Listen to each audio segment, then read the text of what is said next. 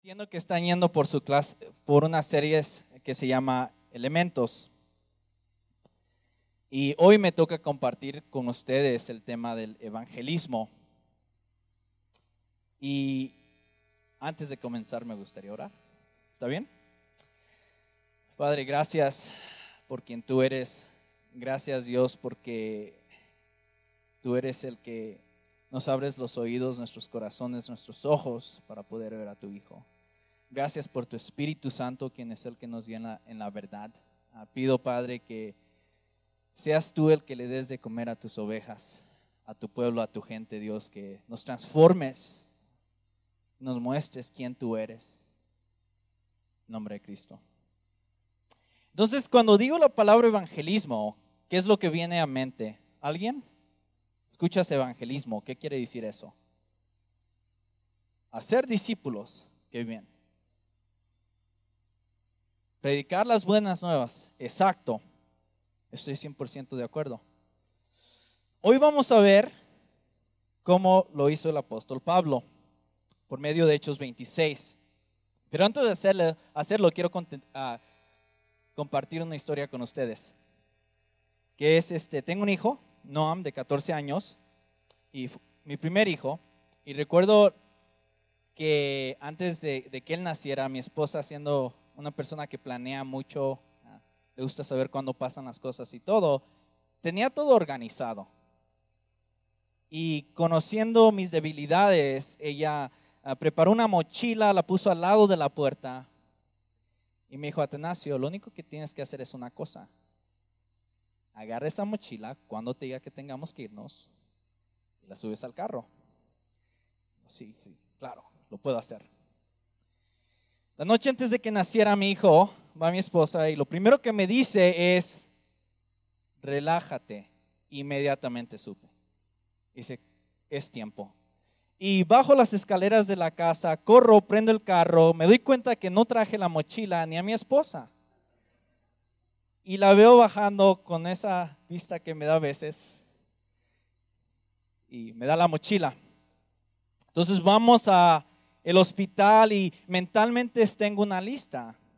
¿Ok? Buena aseguranza, perfecto. El asiento de mi hijo, listo, lo llevé a los bomberos para que ellos lo sujetaran correctamente. Uno de los mejores hospitales. Me daba mucho orgullo que podía yo hacer esto para mi hijo antes de que naciera. Pero comienza la labor de mi esposa y rápidamente entra un temor a mi corazón. Entendí en ese momento que yo no tenía nada de poder para asegurar que mi hijo naciera bien. Que no importa la aseguranza, el hospital, los doctores, había alguien más que iba a decidir si mi hijo iba a nacer bien o no. Y no estaba en ese cuarto, ni en el espejo no era cristiano en ese tiempo, entonces hice lo único que sabía que hacer, que era inculcarle a Dios, Dios, ayúdame, ayúdame, yo no puedo hacer esto. Gracias a Dios, en su misericordia, mi hijo nació bien. Y el segundo temor entró en mi vida. Deteniendo a mi hijo en la mano, más pequeño, todo azul, se veía muy raro. Honestamente dicen que nacen bien, pero no, no, no, no se veía muy bonito. Se veía medio azul. pero realicé la segunda cosa. No sé cómo ser padre. No sé qué voy a enseñarle a este niño. ¿Qué le voy a enseñar para madurar? Entonces estos temores entraron. El primero, yo no puedo hacer nada para que mi hijo nazca bien, o si nazca. La segunda, yo no puedo hacer nada para que él crezca a lo que Dios lo ha llamado. ¿Por qué te cuento esto? Porque cuando compartes las buenas noticias de Jesús, quiero que descanses sabiendo que el Evangelio es lo que hace nacer a una persona de nuevo. El Evangelio es lo que toma a una persona que está muerta y los hace nacer de nuevo. No tú, no tu preparación, no yo, no nada. Es el Evangelio y el poder de Dios. Y también la madurez de un cristiano no depende de nuestras estrategias, de nuestros programas, sino del Evangelio. So, antes de que te duermas o si te distraes, me gustaría que agarres estas dos cosas. El Evangelio es el poder de Dios para levantar una persona de los muertos y el Evangelio es como madura un cristiano. De ahí nada más. Entonces, si entiendes esto, vas a poder estar en una situación, si Dios, te da licencia, como el apóstol Pablo, donde si te pones sus sandalias vas a encontrar muchos problemas y lo único que él comparte es a Jesús. So, abramos por favor nuestras Biblias si las tienes. Vamos a estar en Hechos 26 del 19 al 24 para iniciar. Y quiero que entiendas lo que dijo Pablo y la respuesta de esta persona. 26, 19. Por lo cual, oh rey Agripa, no fui rebelde a la visión celestial, sino que anuncié primariamente a los que están en Damasco y Jerusalén y por toda la tierra de Judea y a los gentiles que se arrepientan y se conviertan a Dios, haciendo obras dignas de arrepentimiento. Por causa de esto los judíos, prendiéndome en el templo, intentaron matarme. Pero habiendo obtenido auxilio de Dios, persevero hasta el día de hoy, dando testimonio a pequeños y a grandes, no diciendo nada fuera de las cosas que los profetas y Moisés dijeron que había de suceder, que el Cristo había de nacer y que siendo el primero de la resurrección de los muertos, iba a anunciar la luz al pueblo y a los gentiles. Al decir estas cosas en su defensa, Festo dijo a gran voz, estás loco, Pablo. Las muchas letras te están llevando a la locura. Yo creo que entiendas la situación en la que Pablo se encontraba en este momento y a quién le estaba hablando. Pablo está encarcelado.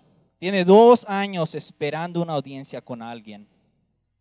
Porque lo han acusado los, ah, los judíos, los líderes religiosos en Jerusalén, y ahora está él encarcelado por los romanos. Tiene dos años esperando tal vez libertad. Entonces llega un nuevo procurador que se llama Festus, representando a los romanos. Él escucha sobre Pablo, pues él no es religioso, entonces no sabe de lo que está hablando Pablo. Y por buena suerte viene el rey Agripa y su hermana Berenice, que saben de las cosas judías. Y les dice, échenme la mano, escuchen a, este, a esta persona, porque no sé lo que esté hablando, pero lo que sí sé es que quieren matarlo. Y ellos dicen, ok, vamos a hacerlo. Pero no se van al Starbucks a tener una cita pequeña. No, no, no, estos son reyes. Están en Cesarea, el centro de poder de Roma, donde Roma ejerce su poder sobre Judea, donde tiene sus soldados, donde tiene sus generales, donde tiene todas las personas que tienen poder. Entonces, cuando invitan a Berenice y a Agripa a hacer esta audiencia, dice ahí que llegan con gran pompo en el versículo, en el capítulo 25, o sea, entra con, con los mariachis y los carros, quieren asegurarse que se den cuenta que alguien importante está entrando. Y me imagino que tras de ellos venían las otras personas de la sociedad, los que si necesitas ayuda, les llamas a ellos porque tienen palancas. Y me imagino que es un auditorio gigantesco con todas estas personas que con el simplemente hacerle así podrían causar la muerte a Pablo si ellos quisieran. Con hacerle así lo podrían librar.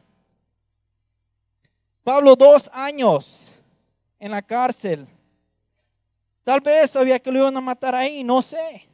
¿Qué hubieras hecho en esa situación? Enfrente de todas estas personas.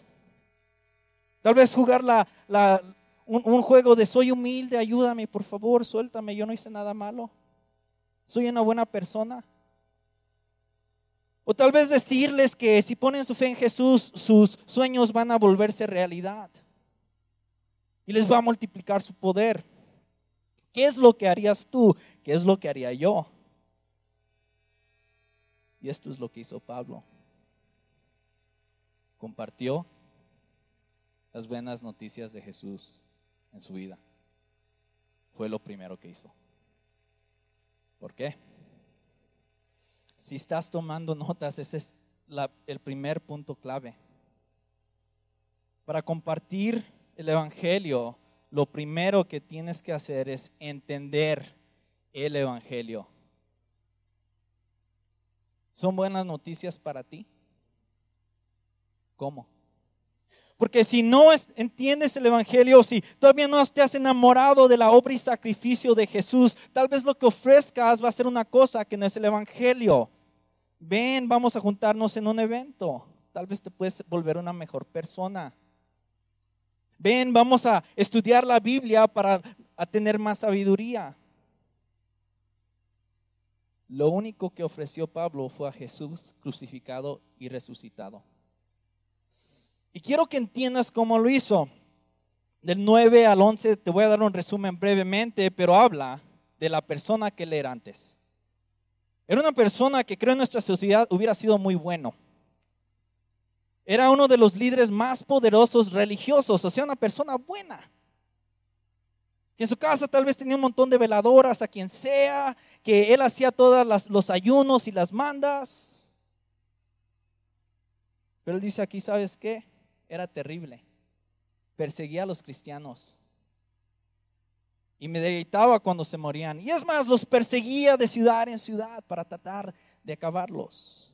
O sea, decía cosas que eran terribles frente a toda esta audiencia superpoderosa. ¿Por qué? Creo que Pablo entendía claramente que no era esa persona ya. Que por Jesucristo había nacido de nuevo. Y puede hablar de ese muerto en el panteón que hacía todas esas cosas terribles porque ahora Jesús lo había perdonado. Y cuando se presente frente a estos poderosos, lo único que puede ofrecer es a Jesús. Entonces, ¿qué quiere decir esto para ti, para mí? Hermanos y hermanas, tienes que preguntarte quién es Jesús en tu vida. ¿Por qué caminaste por esas puertas? Si la razón por que lo hiciste no tiene un nombre y se llama Jesús, tenemos que revaluarlo. Jesús es el nombre y tema central en tu vida y la mía.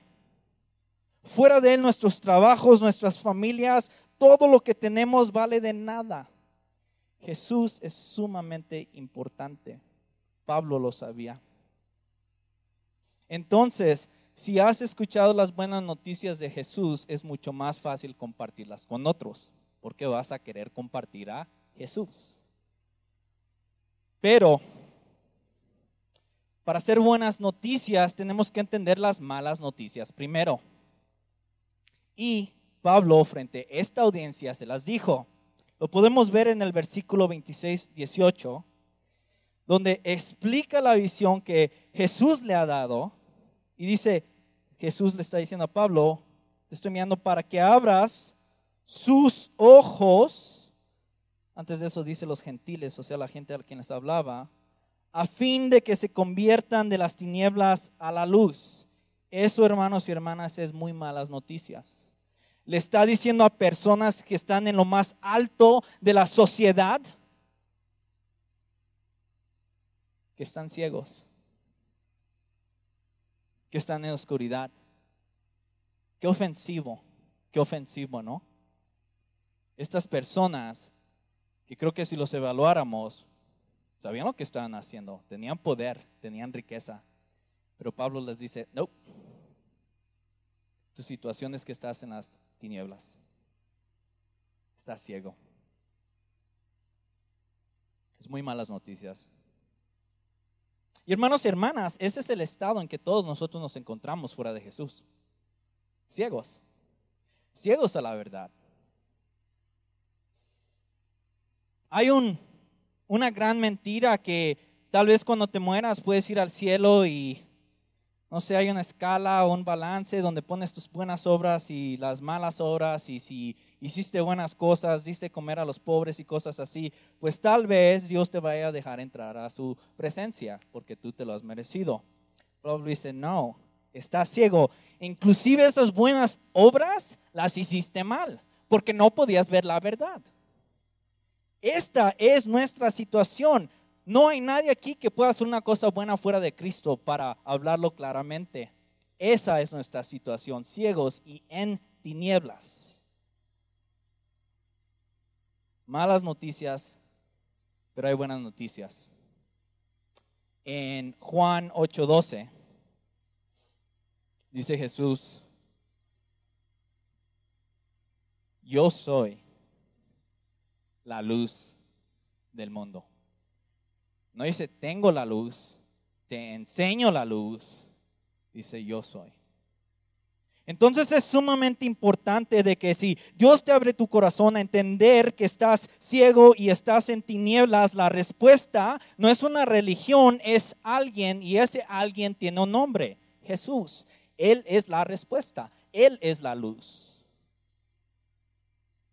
Otro estado que les dice Pablo, esta gente superpoderosa, muy ofensivo, que inclusive en este tiempo es muy ofensivo, dice que están bajo el poder de Satanás. Eso es el estado de la humanidad. Y puedes decir, no, no, no, ¿cómo? Yo, yo no. Yo no tengo altar. Yo no hago sacrificios. Yo no hago esas cosas perversas nunca. Pablo es muy claro. No, no, sí. Tú estás bajo el poder de Satanás, Satanás fuera de Cristo. ¿Cómo lo podemos ver? En segundo de, Corintios nos dice una de las causas. Dice, el Dios de este mundo, Satanás, ha cegado la mente de estos incrédulos. ¿Para qué? Para que no vean la luz del glorioso evangelio de Cristo, el cual es la imagen de Dios. Muy malas noticias y se puede decir, no, no, no entiendo eso. ¿Cómo es posible? ¿Cuál es el trabajo de Satanás? Es echar mentiras. Desde el inicio lo ha hecho. ¿Cómo lo hizo? Con Adán y Eva. No fue, les dijo, ¿sabes qué? En Génesis no les dijo, alábenme. Dijo, no, no, no. ¿Sabes qué? Lo que dice Jesús no está, lo que dice Dios no está correcto. Tú deberías de decir lo que es correcto. Tú deberías de ser capitán de tu barco. Tú deberías ser el mero mero de tu vida. Cada vez que hagamos eso, cada vez que tomemos decisiones en nuestras manos fuera de Cristo, no lo estamos haciendo neutralmente, lo estamos haciendo bajo el poder de alguien. La gran mentira que hemos creído antes de Cristo es de que nosotros podemos decidir lo que es bueno. Antes de Cristo yo puedo tratar a mi esposa como yo quiera. Yo puedo vivir mi vida de la manera que yo quiera. Eso es que estemos en mentiras. Entonces, ¿cuál es la solución? ¿Memorizarnos más Biblia? ¿Venir a eventos religiosos? No. Interesantemente, Juan 14, 6. ¿Qué dice? Jesús. Yo soy el camino y qué?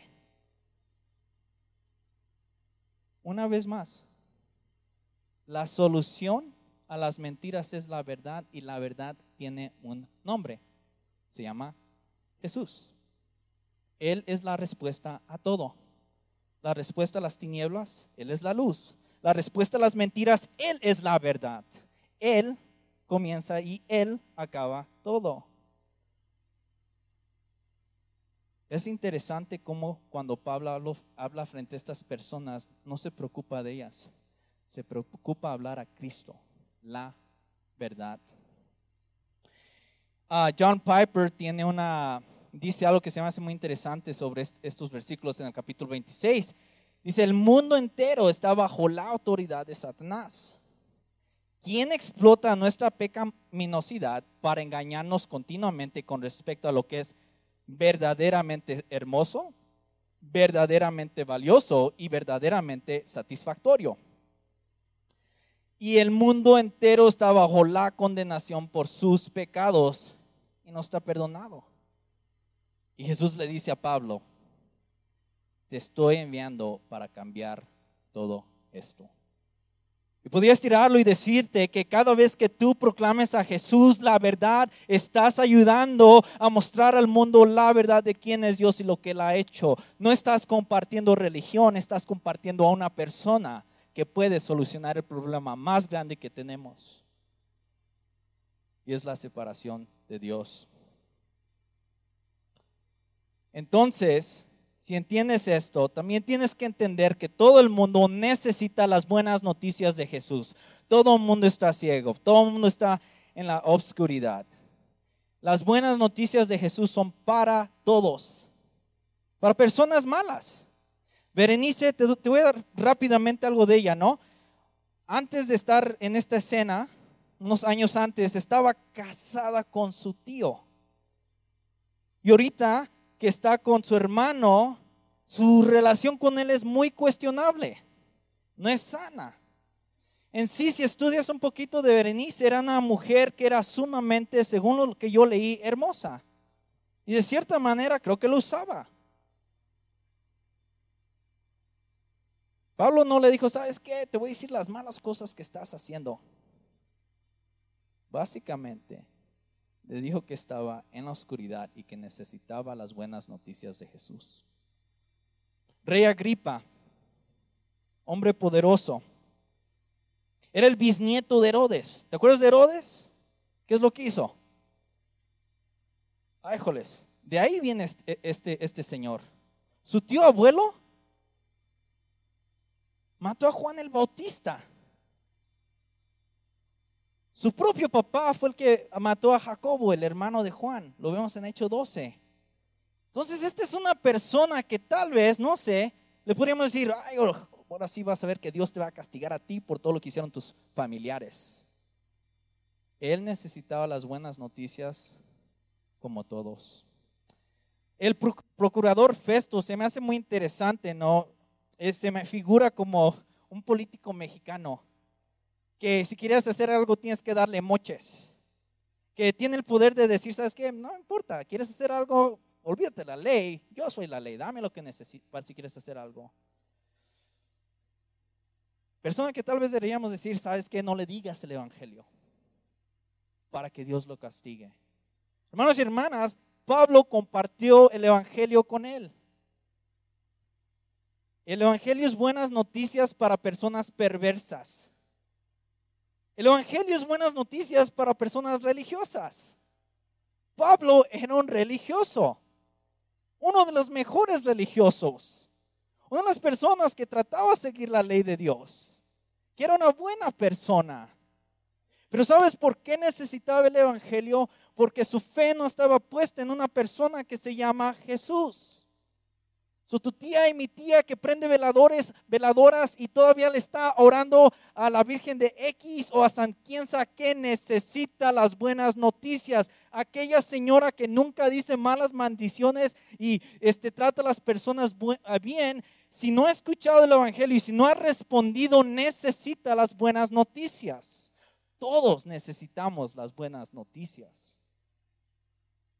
¿Qué puedes decir? Ok, quiero compartirlas de una vez, vamos. Entrénenme para asegurarme que todo esto pueda pasar. Pero también tenemos que ver cómo reaccionaron estas personas al Evangelio. En 26-24, Festo le dice a Pablo, estás loco. Agripa, un poquito más bajo, le dice, casi me conviertes. Se me hace medio mexicano, por poquitito me conviertes pero no pasa. ¿Por qué? ¿Cómo es posible que alguien acepte las buenas noticias de Jesús? Varias razones. Tal vez no sea su tiempo, pero quiero que descanses con Juan 6:44, que medites en esto. Dice, ninguno puede venir a mí si el Padre que me envió no lo trae, dice Jesús. Y yo lo resucitaré en el día final. La palabra trae ahí en el original es el ejemplo donde avientas una red al mar y agarras un montón de, pescados y los estás trayendo. O sea, no se van a ir a otro lugar. Cuando Dios te llama, cuando Dios te trae, te va a traer. Quieras o no. Y puedes decir, qué bien, puedo ir a compartir el Evangelio externo porque he creído y sigo a Jesús. Pero tal vez quiero recordarte que el Evangelio no es la puerta al cristianismo, no es aquí tienen las llaves, bienvenido, mi hijo, échale ganas. El Evangelio es como maduramos como cristianos. El Evangelio es como seguimos creciendo en la imagen de Cristo, Efesios 4:15. Sino que hablando la verdad en amor, crezcamos en todos los aspectos en aquel que es la cabeza, es decir, Cristo. La primera pregunta que deberíamos de hacernos es, ¿de qué verdad están hablando aquí? Voy a decir, ¿sabes qué? me caes bien, pero que como no te bañaste hoy, pero te estoy diciendo la verdad en amor. ¿De eso habla aquí? No. Veamos el, el versículo 21 donde nos da el contexto. Si en verdad oíste habéis sido enseñados en él, conforme a la verdad que qué? ¿En quién? ¿Qué es lo que él ha hecho? La forma que maduramos es hablando de la verdad de quién es Jesús y lo que él ha hecho es evangelismo a nosotros mismos y a otras personas. Te voy a dar unos ejemplos. ¿Cómo puedes madurar en esto? Berenice, ¿no? Una mujer, que, si tal vez tú eres una mujer que ahorita tú dices, sabes que no tengo un novio o un esposo y, o el que tengo no me trata como siento que debería ser tratada. Tengo buenas noticias para ti. Hay un hombre perfecto que te ha tratado como te mereces basado en lo que él ha hecho y se llama Jesús. Tienes un marido que nunca, pero nunca va a cometer infidelidad con, alguien más. Se llama Jesús. Tienes un esposo que te ama verdaderamente al punto de que dio su vida. Eso son buenas noticias. Y si entiendes esto, cada vez que tengas problema con tu marido, puedes verlo y saber, ¿sabes qué? Tú no eres mi marido perfecto, se llama Jesús. No ignoras lo que hace, pero no estás demandando que Él pague por sus pecados, porque alguien más ya pagó por ellos. Y se llama Jesús. O tal vez si eres como yo a veces, no leo mi Biblia y hago a lo que no debería y digo, ay, Dios ya no me ama. Buenas noticias. Jesús vivió una vida perfecta que ni tú ni yo podríamos hacer. Y no la regaló. Entonces cada vez que te sientas que no estás cerca de Dios, sabes que Dios ya se acercó y lo hizo por medio de Jesús. Eso es buenas noticias. Entonces, para nacer necesitamos el Evangelio, para madurar necesitamos el Evangelio, necesitamos evangelizarnos unos y otros. Y antes de que creas que yo hago esto perfecto, definitivamente no. Hace dos años dejé Estados Unidos donde yo considero casa o hogar, donde tengo mis memorias y mis seres queridos, donde si pudiera estuviera, estuviese ahí porque es mi hogar. Necesitaba las buenas noticias de Jesús. Y Jesús murió por tus pecados. En ese caso hubiera dicho, lo entiendo, pero ¿qué tiene que ver eso con el hecho de que extraño mi hogar? Las buenas noticias es que Jesús ahorita está preparando el hogar perfecto para mí. Una casa no hecha por manos de hombre. Y la mentira entonces que yo tenía era que mi casa era en este mundo, mi hogar es en este mundo. Y la verdad es que no, está con Jesús. Eso no cambia mi situación.